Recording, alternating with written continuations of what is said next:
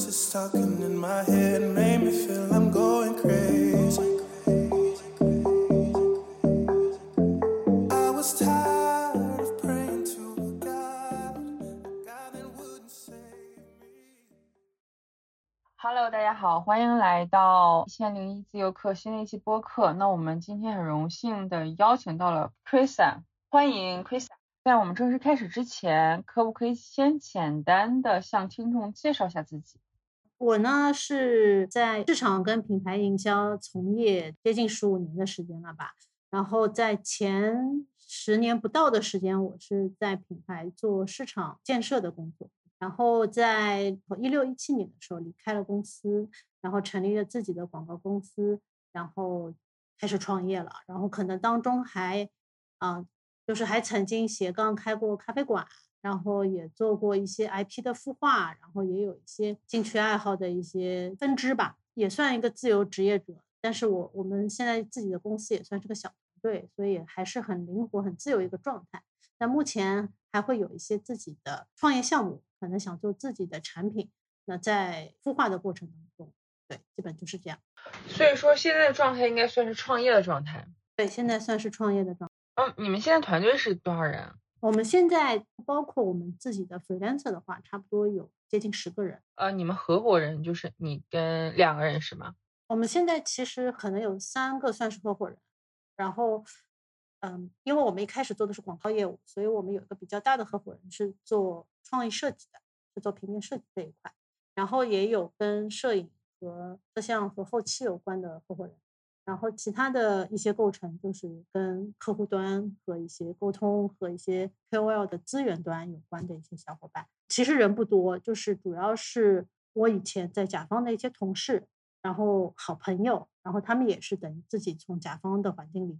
出来开始创业，大家就在一起合在一起做。Krisa，可不可以跟我们聊一下，从之前一直是上班族的状态，然后后来怎么就啊、呃辞职了？就这个过程，首先就是呃，市场营销跟广告这个类别，它是比较容易创业的，它也是比较呃低成本、轻资产的一个创业赛道。可能有几种类型的人，他是他的这个功能是适合创业的，适合可以转，但有些可能就会相对难一些，是 supporting 的一些部门，可能他要创业就会稍微困难一点。那我第一份工作在统一星巴克，做星巴克跟嗯 cost on creamery 的品牌市场。那其实，在那个过程当中，去跟第一线的客人做交流，去沟通，然后就很一直幻想自己可以有一天有一家自己的咖啡馆。那从那个时候啊、就开始有一个伏笔，就是说，嗯，我很想要以后做自己的事情。那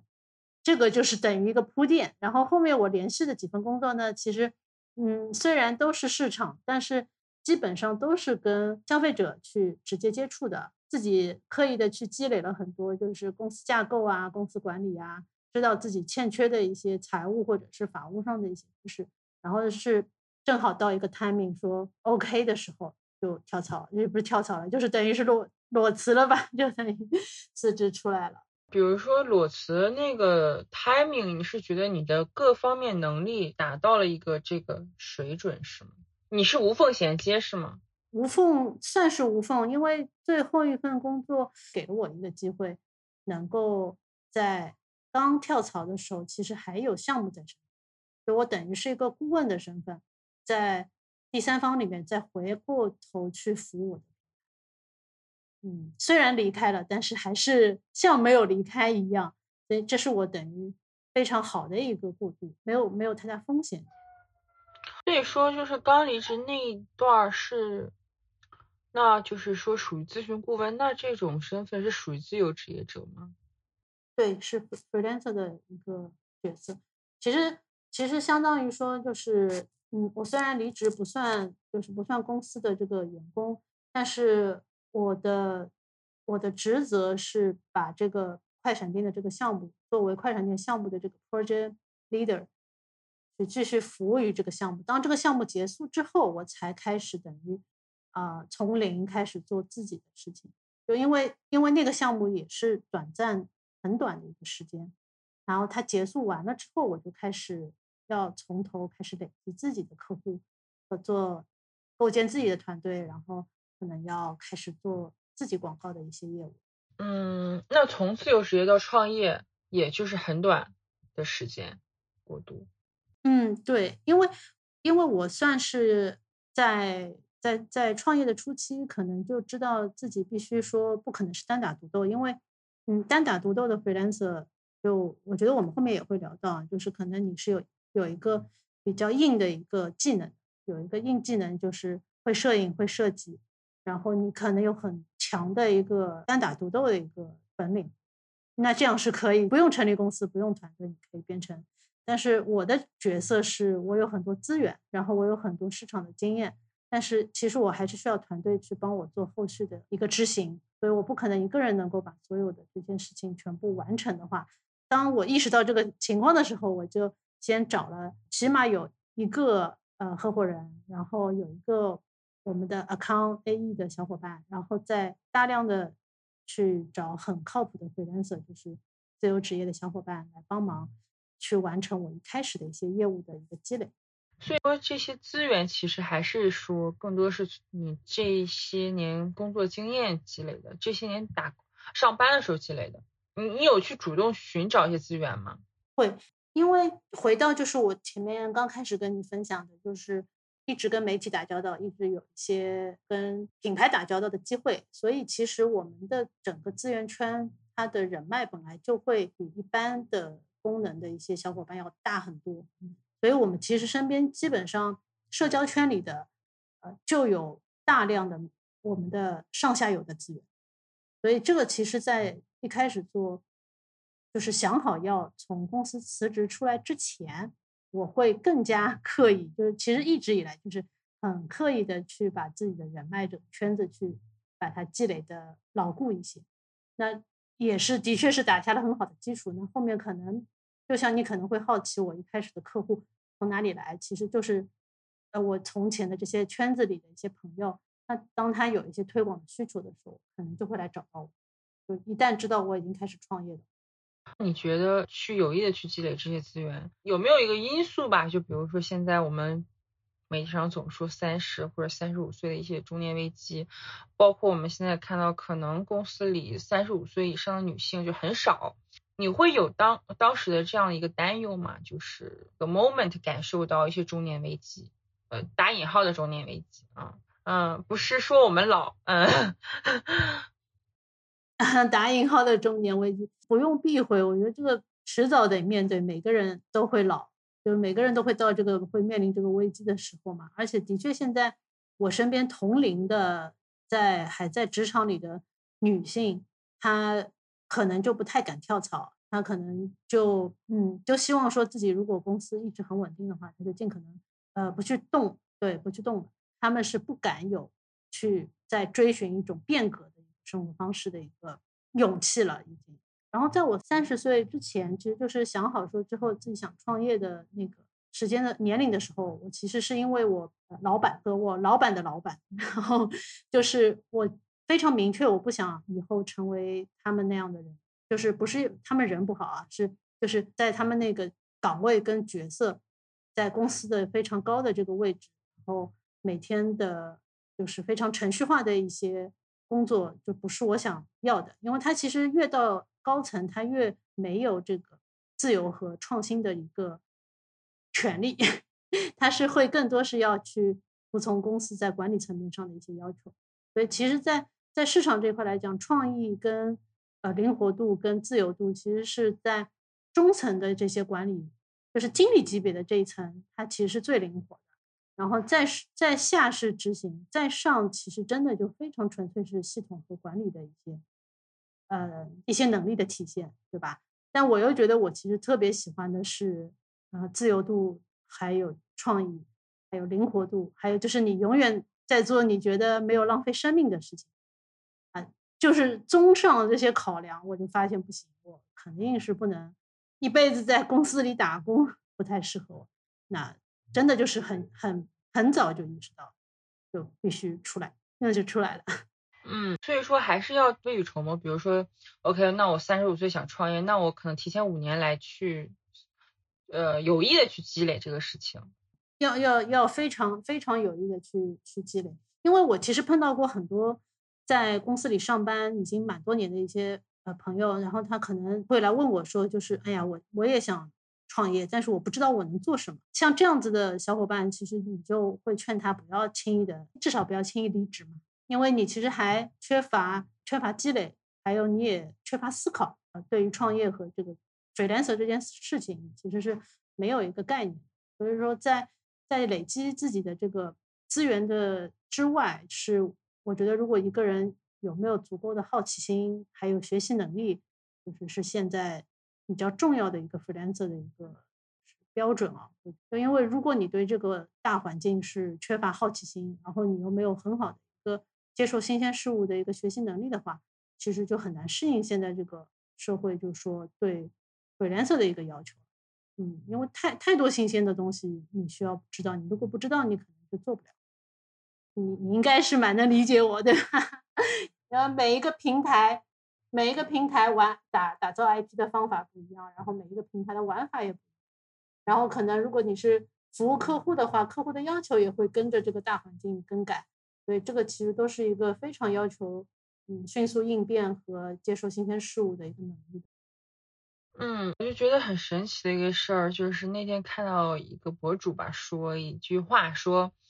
呃，八零后在三十岁的时候都当上了经理呀、总监，然后但是九零后三十岁的时候都成为了自由职业者，啊、这个这个就是跟大环境有关系。我觉得八零后可能他赶上的是外企的那个红利，就是二十三岁毕业之后就去外企，然后慢慢的去升晋升，然后到现在。但是当我们九零后进入职场，可能就不是外企，可能是互联网公司。但互联网公司最近几年又在裁员呀，又在各种变化，所以说就喝汤都喝不了吧。九五后、零零后现在都干嘛？毕业后直接考公务员，嗯，是这样的一个趋势。所以说我们能去哪呢？就九九五后能去哪呢？就是我确实好像就是公务员应该是最稳定的。嗯，对。第三个问题其实想问，本来想问就是什么样的性格更适合？之前我记得你在播客说，觉得就是有些人适合打，其实我我也觉得我我其实也没有就是劝所有的人都成为自由职业者哈，那有的人真的适合，比如说我有个朋友，他就特别喜欢上班，因为他觉得他在家里没有办法去管理他自己，他可能就一起来，然后就中午了十二点，然后再吃个饭，可能就下午了。然后就浑浑噩噩的一一天就过去了，他没有办法去自律，或者说有些人性格可能就是适合上班，被人管理。对对对，他他也不是被人管，我也问过有些朋友，可能他他他没有办法做个 leader，就是他的确是他他喜欢有一个人跟他说，哎，今天做一二三四五，然后你完成就 OK，就是他会有很有安全感。其实这个会给到他自由，就是他的自由就是哦，我只要做完这些，我其他就 OK 了。其实也是一种意义上的自由嘛。但我们就可能真的做自由职业或者创业的人，就会觉得我不想要你告诉我一二三四五，我想要自己，对 我想要说我自己说，我觉得应该五六七八九，然后 然后你告诉我说嗯可以，你去做。那这种人可能就会真的比较适合创业。嗯，是我我我上班的第一天我就发现这个事情。我上班第一天我就发现，我真的不喜欢别人告诉我一二三四。其实我知道怎么做一二三四，但是如果他告诉我一二三四，我就觉得不舒服、烦躁。对，就而且没没没劲，你就觉得你就就提不起劲，你就觉得这事情好像跟自己没有什么关系。就是你的价值在哪里？就是可能我跟我们团队的小伙伴也在说，就是我们时时刻是在想说，我们如何体现自己的价值感。然后其实这个价值其实跟你的人生观是是连在一起的嘛。就是说，有些有些人可能他觉得他的价值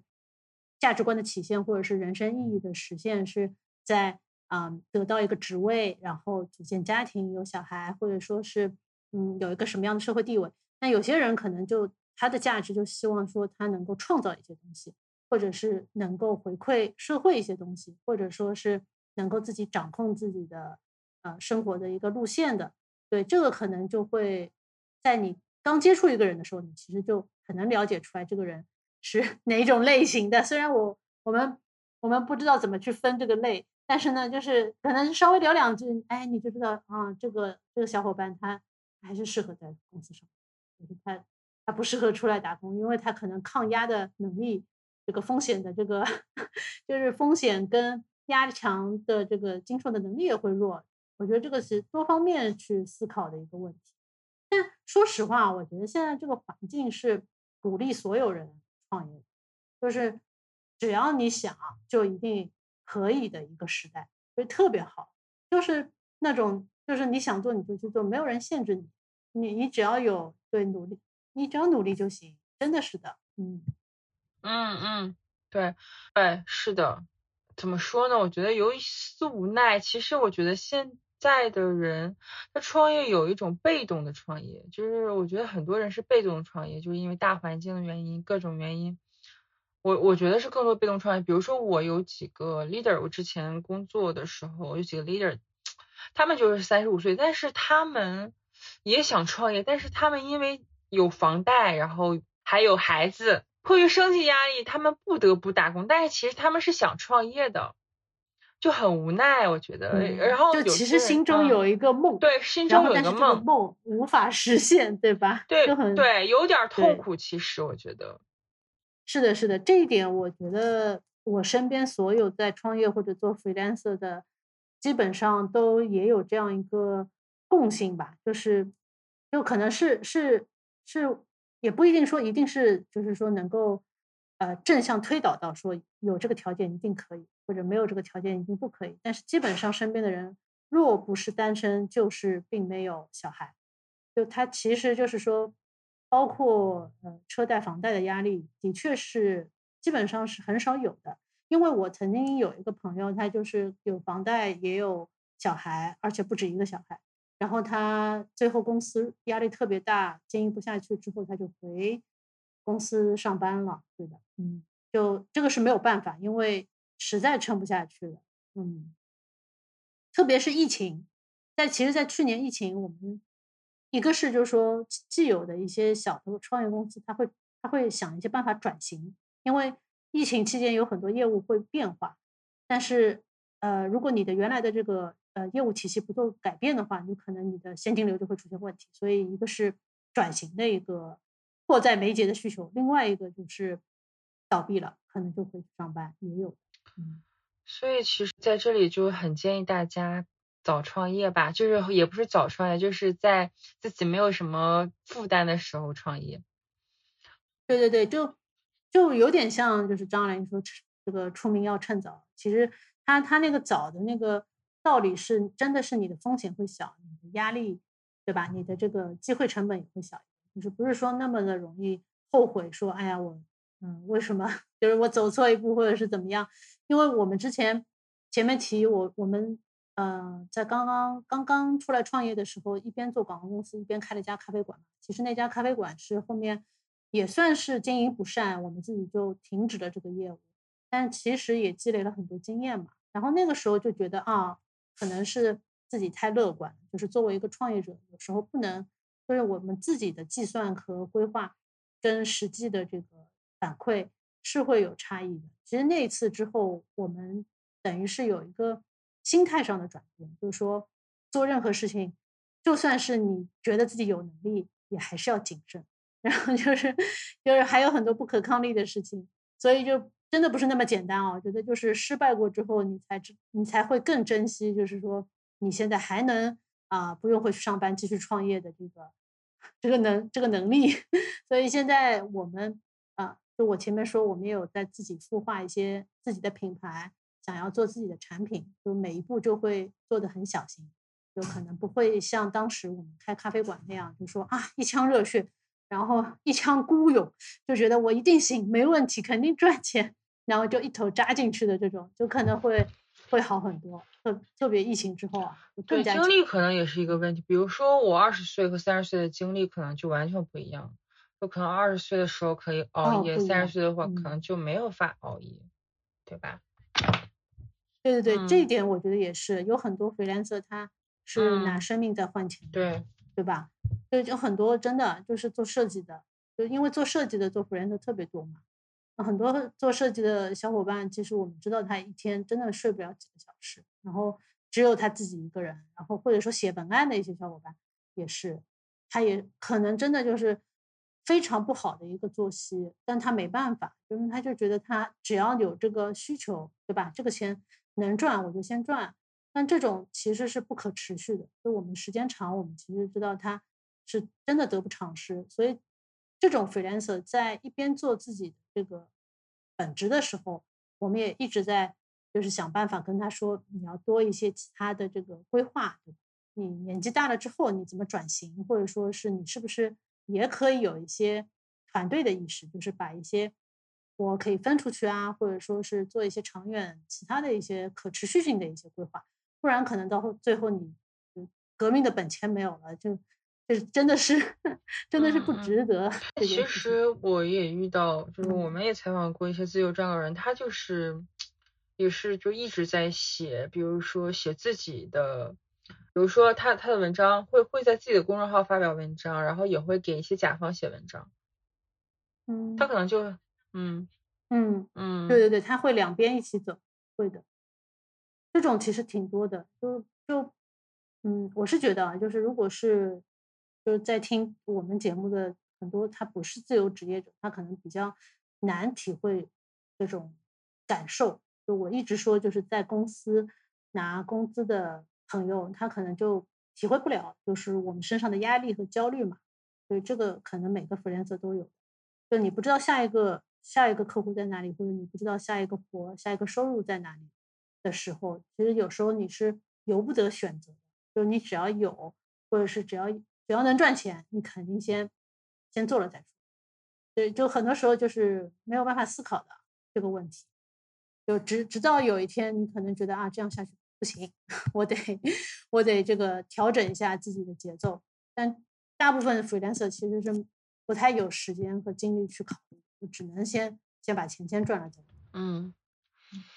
那就比如说解决这个问题的方法是什么？打是个人 IP 吗？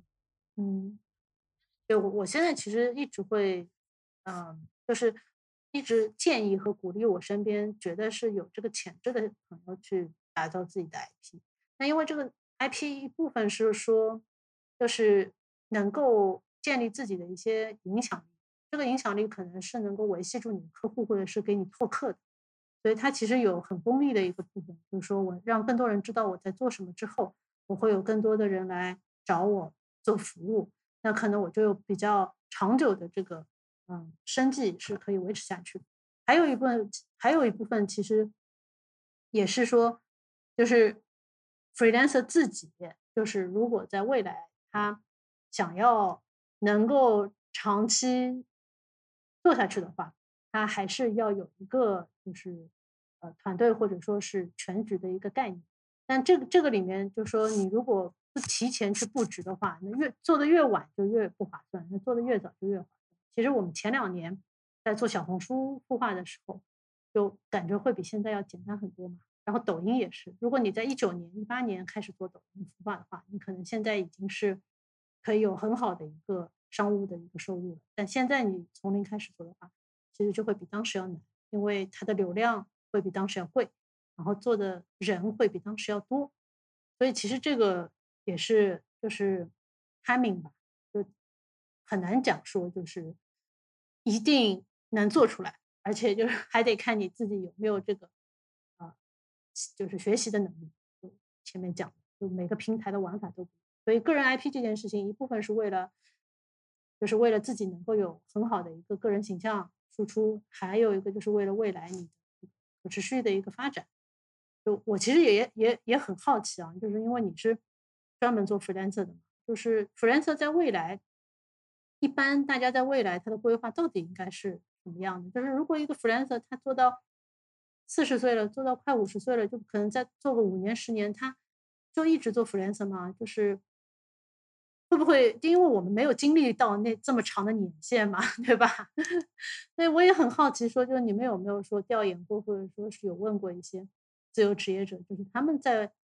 很比较长远的一个呃期限里面，他可能会是什么样的一个想法或者是规划呢？嗯，我们其实 freelancer 都。偏年轻，基本上他们现在就是在二十到二十五到三十岁之间。我觉得这些这部分 freelancer 特别多，三十岁以上的我不知道，我们平台的特别少。我也不知道为什么啊，就为什么三十岁，我觉得有可能三十岁以上的人，就是可能这个抗风险能力稍微差一点，可能更多是就有家庭。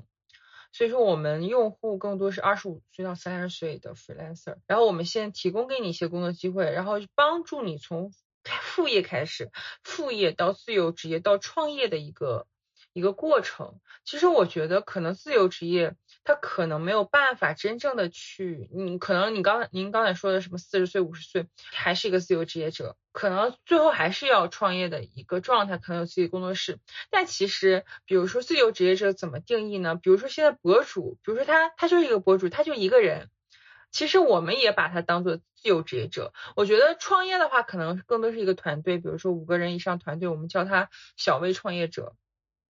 但其实现在博主，我觉我我觉得博主更多还是一个人为主吧。就除非你几百万粉丝，可能你有你的团队，但是现在更多的我接触到我们平台上博主，更多是一个人，就是自由职业者。那这种自由职业者，我觉得其实可以的，就可以就一直一个人嘛。可能他有些 freelancer 团队，呃，或者他有些实习生，所以其实我觉得就有一些商业模式，或者有一些呃所谓的就是赛道吧，我说赛道。然后他是适合，他可能就是适合自由职业者，或者是他选择做自由职业者。就是有些人他不喜欢有团队，因为他的性格原因，他不喜欢有团队。我觉得他觉得是种负担，他要去养活他的团队，然后就是跟合伙人之间肯定会有些 argue 嘛。你不管怎么样，你肯定会有些 argue。他觉得这样很累，他就回到自由职业状态。自由职业也有很多，比如说他可以做一个老师。比如说他是他就是个老师，然后他自己可能有一个账号，他有很多粉丝，他就开呃做一个课程嘛，他就卖课，对吧？他就卖课程，或者他是个博主，他就接广告就好了。这个的确是蛮辛苦的，而且我们现在看这个，就如果是你做一个博主的话，他其实生命周期也是很有限，就是就是一个博主，其实他最焦虑的是怎么维持他那个 IP 的一个活力，然后他粉丝的一个粘度。然后，特别是像抖音这种平台，它大家的忠诚度真的是很低。就平台要求你的内容垂直，这个是我们都知道，每一个平台它都其实它有一个衡量你内容的标准，就是你的内容是否垂直。如果你的内容垂直，它会有一些匹配的流量，或者说有一些匹配的关键词，能够让你到更大的公寓里去抓取更多的流量。但是你当你非常垂直之后，一是你的内容产出非会非常困难，因为你要只能在一个 hashtag 里面，对吧？只要一个定位里面去不停的去做新的内容。但是你一旦做到了这一点，你的粉丝可能又会厌倦，因为你不停的在输出同样类型的内容，他可能看的时间久，他觉得没有新鲜感之后，他就会弃坑了，或者说他就可能就看到你他就划掉了，他就不看了，然后他都就你的数据就可能会差。所以这个就就我们。认识的博主，特别是大博主，基本上就是焦焦焦虑和 抑郁症都有，因为实在是焦虑，是因为怕自己的内容没有人看，或者有一天没有办法输出好的内容，然后没有好的商务。然后抑郁就是因为一直你不管做多好的内容，都会有人来，都都会有人来骂你，都会有键盘侠来留很奇怪的留言，就是他们其实是内心是很脆弱，就是很难达到一种。就是内心的这个平静啊，就我说我说的，就所以你你这个人能不能当博主，你首先还得衡量你自己有没有这个心理素质去承担，说你能够有粉丝之后，你能不能对能不能熬得住，然后你的这个创作能力是不是不会枯竭。所以我是很佩服所有做博主的。是是，其实我自己有在小红书开账号，但是粉丝不多。有一个视频好像应该就是评论很多，大概几百条，几百条，然后也是基本上都是骂的啊。可能那个，因为我在就是在说北京和上海这个事儿，因为我在北京和上海都待过，我就在聊北京和上海的优缺优缺点，就是很容易引起讨论。然后当时我第一次看，我是生气的。然后我就我就一直在投诉他，一直在投诉，让小红书把我删了。然后后来过了几天我又看，然后我就觉得哎还好骂就骂吧，我觉得骂就骂呗。对对对，我又不认识你，你对我不认识。呃，然后我觉得我是，反正我觉得我是可以承受的，但是我可能是因为有朋友他是没有办法承受这个事情。嗯有有很多。就嗯其实我我那个时候，我们有一天我们有一个朋友，他做也是做个人 IP，然后我们有一条视频就做了一个嗯做了一个采访的形式，就是在 WeWork 里面做采访。当然那条视频后面实在是引起了太大的讨论，然后就不得不啊被不得不下架了。然后他其实就是就是在在采访一些那个正常的白领，就是说你可能你你觉得你呃能够接受的这个伴侣的薪资是多少？啊啊，我看到了，然后对对，然后那条视频就是真的非常多的，而且会有很有意思的一个区别，就是我觉得这个像一个分享，就是可能跟这个话题没有太大的关系，但是呃，采访的这个视频里的女生们基本上是我们说是自由职业，大多是自由职业。然后我我们其实觉得我们在上海能要求的伴侣的薪资其实不算很高，在在我们的回答里。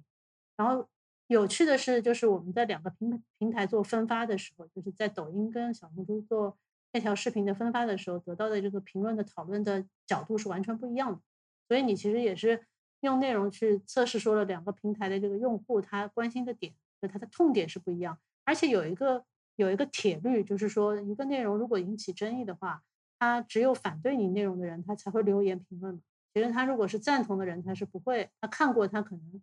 呃，点个赞或者分享是有可能的。他基本上什么事情都不做是最大的可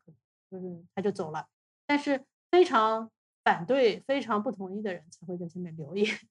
所以呢，我们就看出来，就是说小红书整个环境它还是偏高知的、收入比较高的女性为主。当然，抖音的这个它就会更多是对男性二三线和下下沉的，对，更下沉的一些。所以就这个其实说明一个问题，就是说，如果你是嗯想要做个人 IP，首先你有你有自己的内容定位，对吧？你有自己的这个人物的一个定位，就是我是啊、呃什么领域，我做什么内容分享，然后我面对的是哪些人，我要哪些人成为我的粉丝。然后其实针对不同的平台，它内容的这个倾向就会不一样。就是我用这个例子来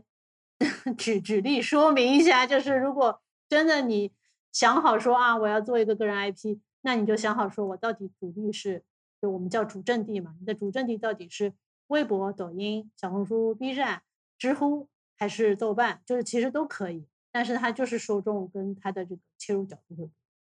所以其实还是有很多的学问在里面。需要很多时间的这个学习花在这个上面，就可能不单单是你有本事就就就能成功的，就是而且真的被骂了之后，大家就会觉得哇，原来原来世界不是我们想象的那个样子，那你会有这种感觉，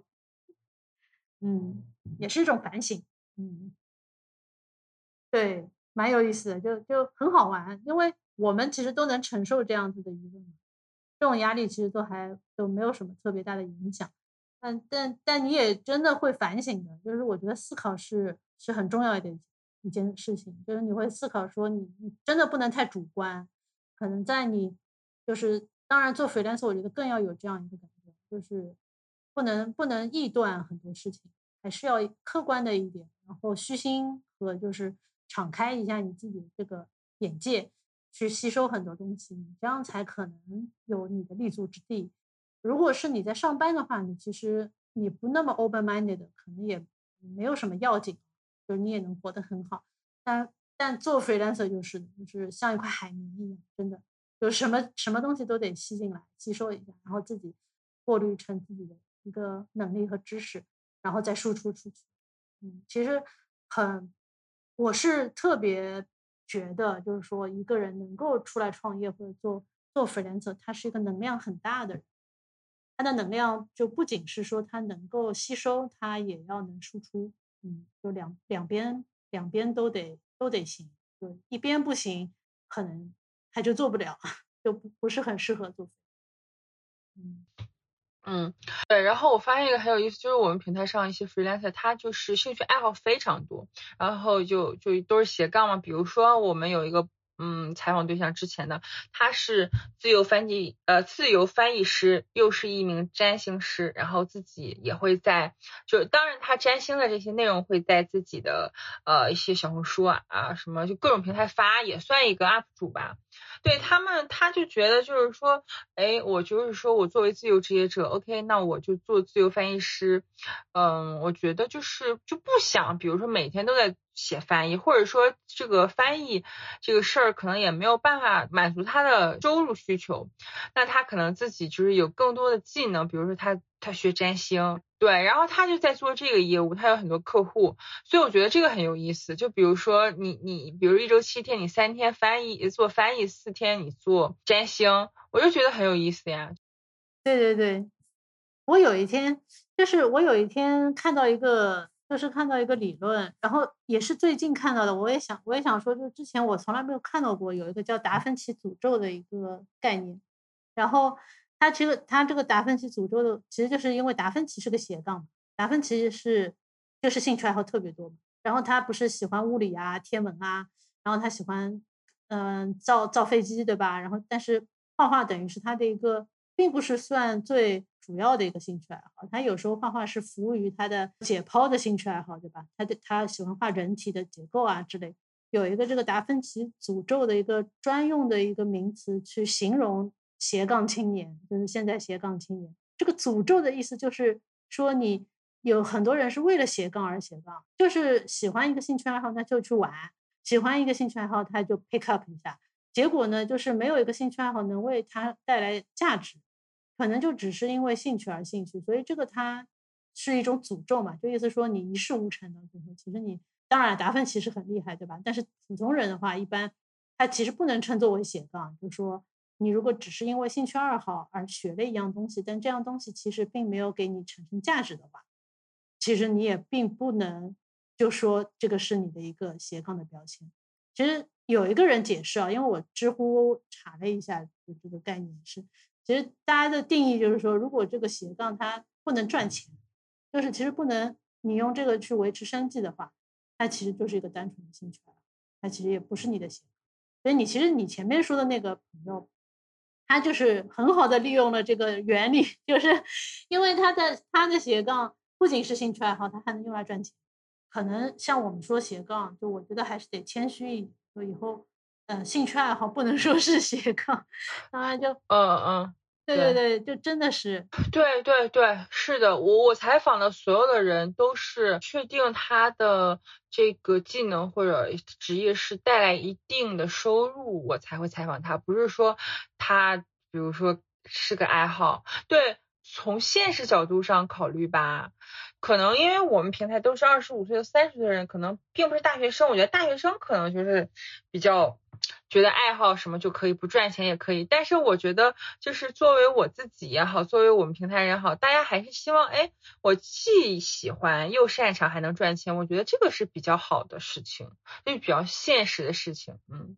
对对对对，而且一般就是如果是 freelancer，就是我们就是出来可能不在公司体系的人，他的斜杠就是这些所有的斜杠，你可能看似嗯天马行空的斜杠，但是它嗯。一定程度上，它彼此是有联系的，就是它的资源还是共通的。就是这些，你你你可能打，可能就像你这个占星师这个朋友，他可能他的客户是共享的，有可能他的就是某一些翻译的客户，他也是他的占占星咨询的客户，就是他能利用这个去做转化的。像我们可能也会，我们的广告客户可能以后。就是可能也会是我们另一些这个副业的一些客户，或者是我们的资源是可以在几个领域里面去互通的。其实这样子去刻意的去做斜杠，也不是刻意啊，就是因为起点也是兴趣嘛。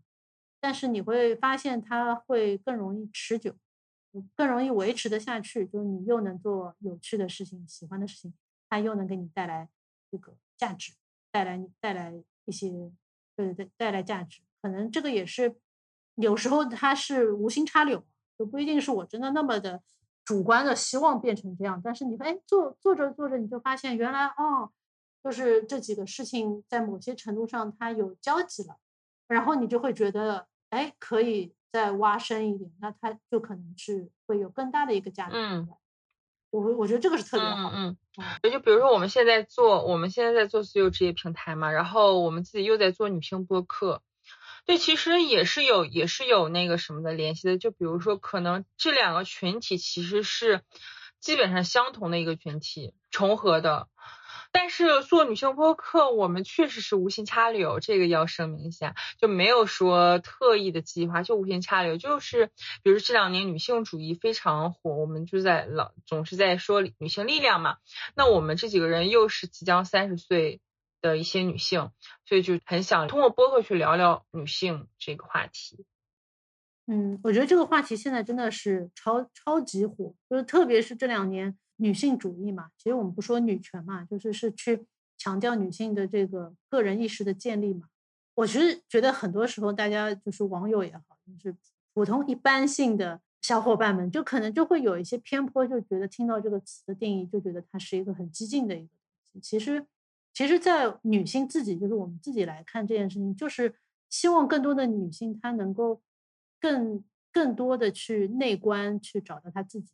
就是找到我是谁这件事情，就是我要做什么，我想要什么，然后怎么去更好的在这个人世间上去体现自己的价值，意识到自己是什么这件事情，其实也不是跟平等或者说是跟权利有关，对吧？只是说更好的把自己实现的这个价值实现。对，其实呃，最好奇，比如说您觉得你现在目前收入还算稳定吗？嗯。我们现在因为是已经有团队了嘛，然后我们也有稳定的，就是比较相对稳定的一些客户跟资源，然后基本上是稳定的，然后嗯，也在不停的努力，在在想新的这个开源的方式嘛。那比如说你先，我不问具体的数字啊，就比如说你现在的收入，你个人的收入和你之前上班的收入比，哪个更高呢？肯定是。现在高就是创业之后，现在高，嗯，高高多少？比如高几倍？嗯，在稳定，我觉得这个比较难说。就是疫情前，其实我们，比如说你收入，你也可以跟以前来比，可能有个三四倍，甚至四五倍都可以。因为，但我我所有的这个收入都是按照团队来看嘛，就是我们也要看我们团队每个小伙伴的收入。然后，而且我们特别，就我自己啊，我自己很希望我的团队是有一个比较，呃，比较像。就是说，很灵活的，不像常规的这个，呃，公司的体系的这样一个团队，就是有多一些利润，我们就多一些，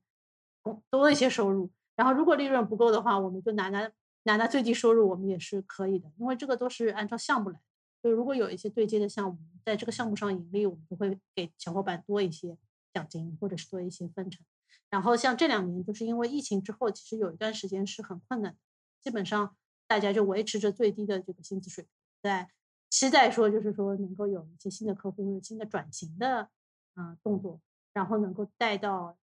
带给我们一些新的新的收入来源。所以其实去年到今年，我们也在做这样的尝试嘛。但是至少我们嗯最低的一些限度是能够保证就 OK。嗯，那你刚才说三四倍，那你就可以我可以理解为年薪百万吗？就。整个嗯，按照利润来算是可以有的，就是你自己吗？嗯，我觉得是可以算，因为那个时候就是疫情前的话，我们其实人还更少一点，嗯，然后人在更少的时候，你其实嗯，就是整个公司的这个利润超百万是没问题，嗯，所以还是很稳定，可以超过百万。嗯嗯，好啊好啊，那现在公司就比如说你们公司公司的收入构成都是哪些部分？比如说，我们现在是这样，在疫情之前，我们主要是广告的收入，就是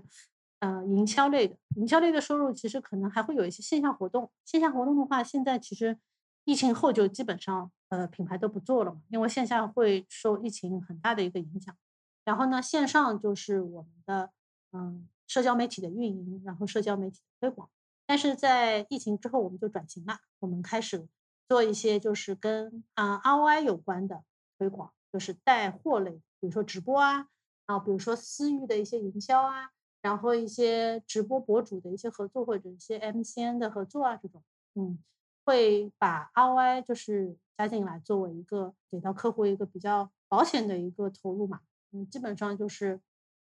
这样，所以现在大部分就是线上的一些合作了，然后还有一些嗯，比如说跨界的一些品牌联名啊，或者说 IP 类的合作，那这些就是常规算在线上的营销里面的，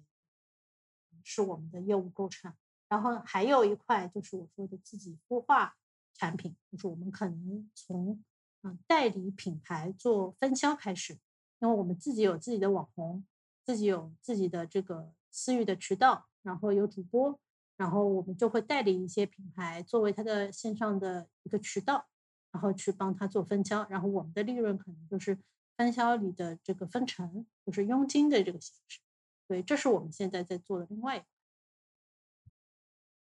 好的，好的。那那就比如说，呃，从 OK，那从创业开，呃从你离职开始到现在，你就没有一刻说想回去上班吗？特别坚定，而且非常非常对对对非常坚定，非常坚定。为什么会这么坚定呢？坚定是就是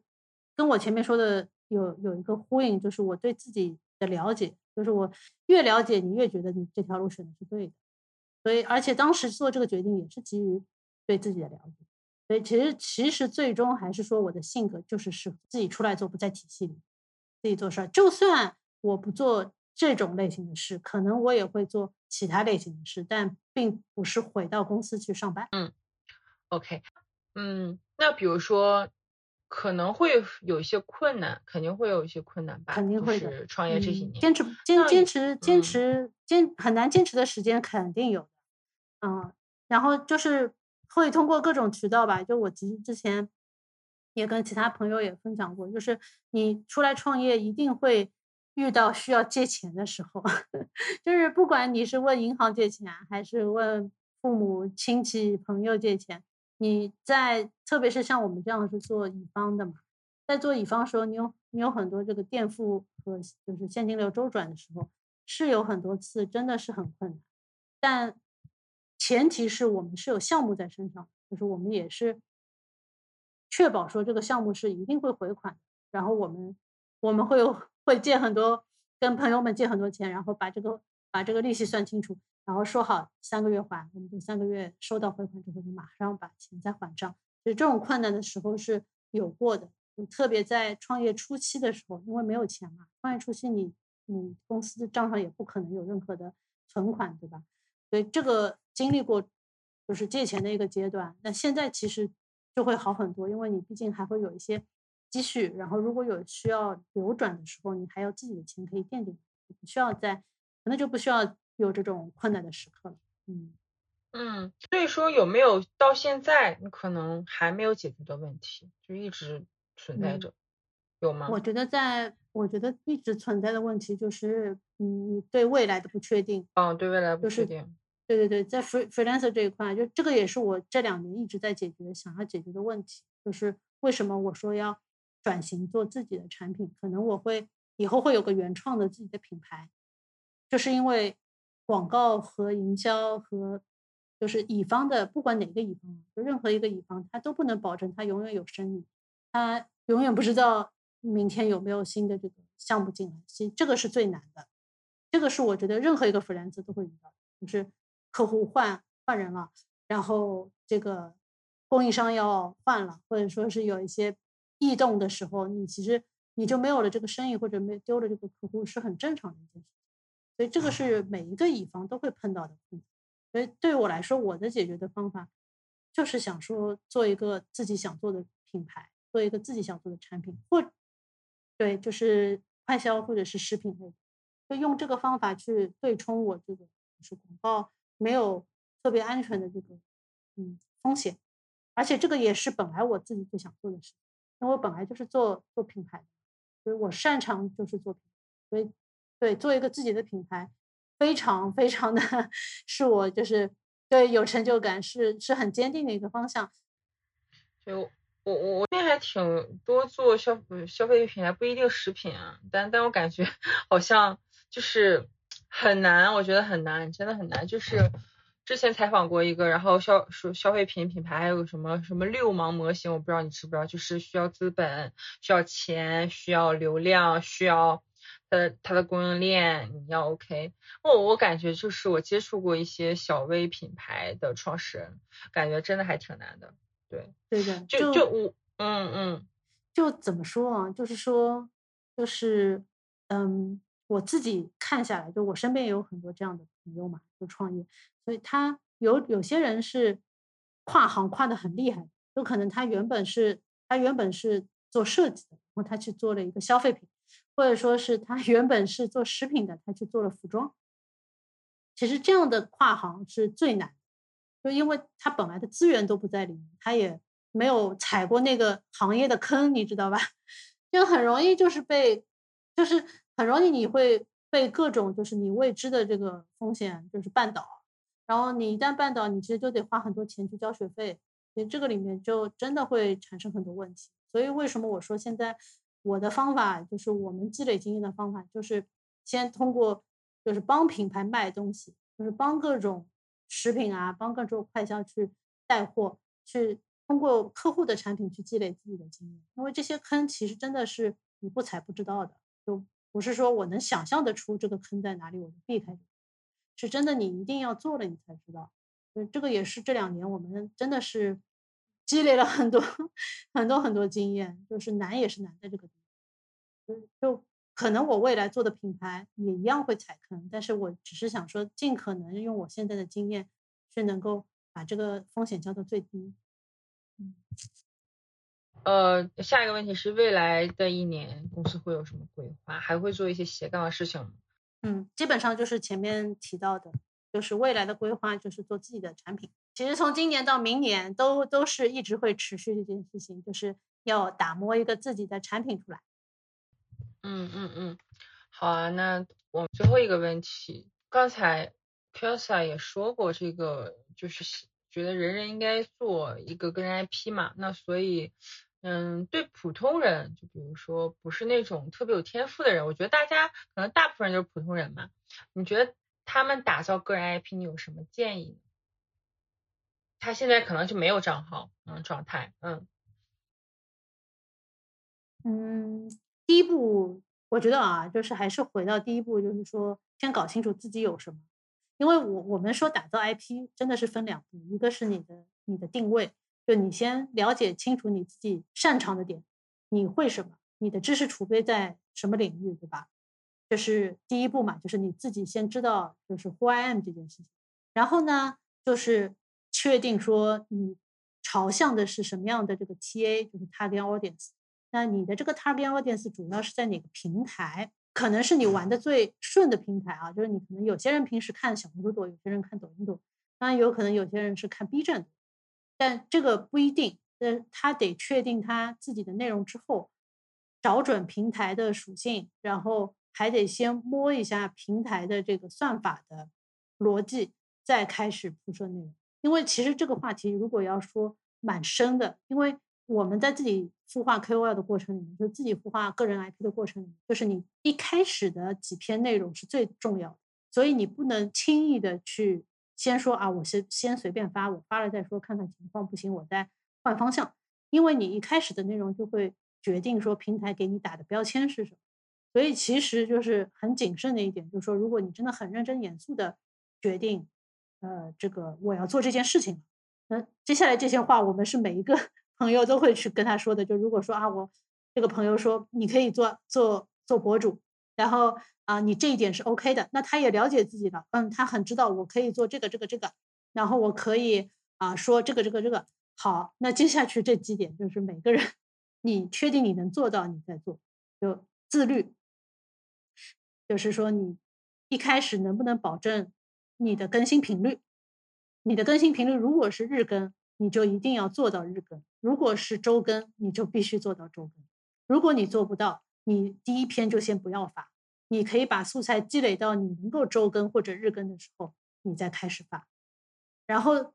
在每一篇发的时候，你要根据不同每一次的反馈去调整你的文案，呃，就是你可能是录视频啊，你要调整你视频的这个脚本；如果你是图文，那你要调整你图文的文案和图片的质量。这个其实是动态的。然后在这个过程里面，其实你就还得去摸索你所在的那个平台它的热门话题，然后它的风向，它最近可能小红书最近它是推，打比方推户外野营多，对吧？然后呢，过一段时间它可能会推家居菜谱多，但这个其实是要自己去摸索的，然后也有一些窍门是可以去去看的。所以呢，其实建议就是说你在自己定位定完之后，去每个平台上搜索一些建议，就有一些大 V 他会一直发个人 IP 打造的方法，然后。然后你再去发布，才可能能够获得说初步的这个流量。可以，我那比如说小红书的话，就它有可以发图文，也可以发视频。我之前问过一个，也是一个老师吧，然后他说建议我就是一直发视频，不要发图文。你觉得呢？因为视频它现在的每个平台它倾斜的流量是最多的嘛，就不管在哪个平台，就是你。微博都好，它都也会对视频会倾斜一些流量，但是它的这个原则也还是就我前面说的，你的基础就是说你是不是垂直，你的 hashtag 是不是一直是一个类别的？就如果你是美食就是美食，你是穿搭就是穿搭，然后你是干货分享，你就是干货分享，你不管发图文还是发视频都可以的，但是你要确保你这个垂类是不变的，在一开始的时候，然后你才能积累你的初期的这个。粉丝嘛，所以这个是不会变。你如果是视频的话，你是更容易得到一些公域流量的支持，这个区别就在这。但是我比如说我第一篇我已经，就我可能第一篇已经发了，我就很早之前就发了，但是可能跟，但就就可能第一篇跟现在的不太一样。对，你可以改一下这一篇，或者把这篇删掉。对，就是保证你的这个内容里面的这个 hashtag，或者你也可以把第一篇做一些调整。如果它已经积累了一些数据的话，你把它调整为可能带一些，就是跟你后面稍微相近的。如果差的太多，而且也不是你后面想延续的方向的话，你可以把那篇设置为仅自己可见，或者是把它删掉就可。嗯嗯嗯嗯，我看一些博主他其实就是会，他也不是说很垂泪，他。现在反正可能什么都发了，就类似于 lifestyle 了。对对对，就我们说生活方式博主。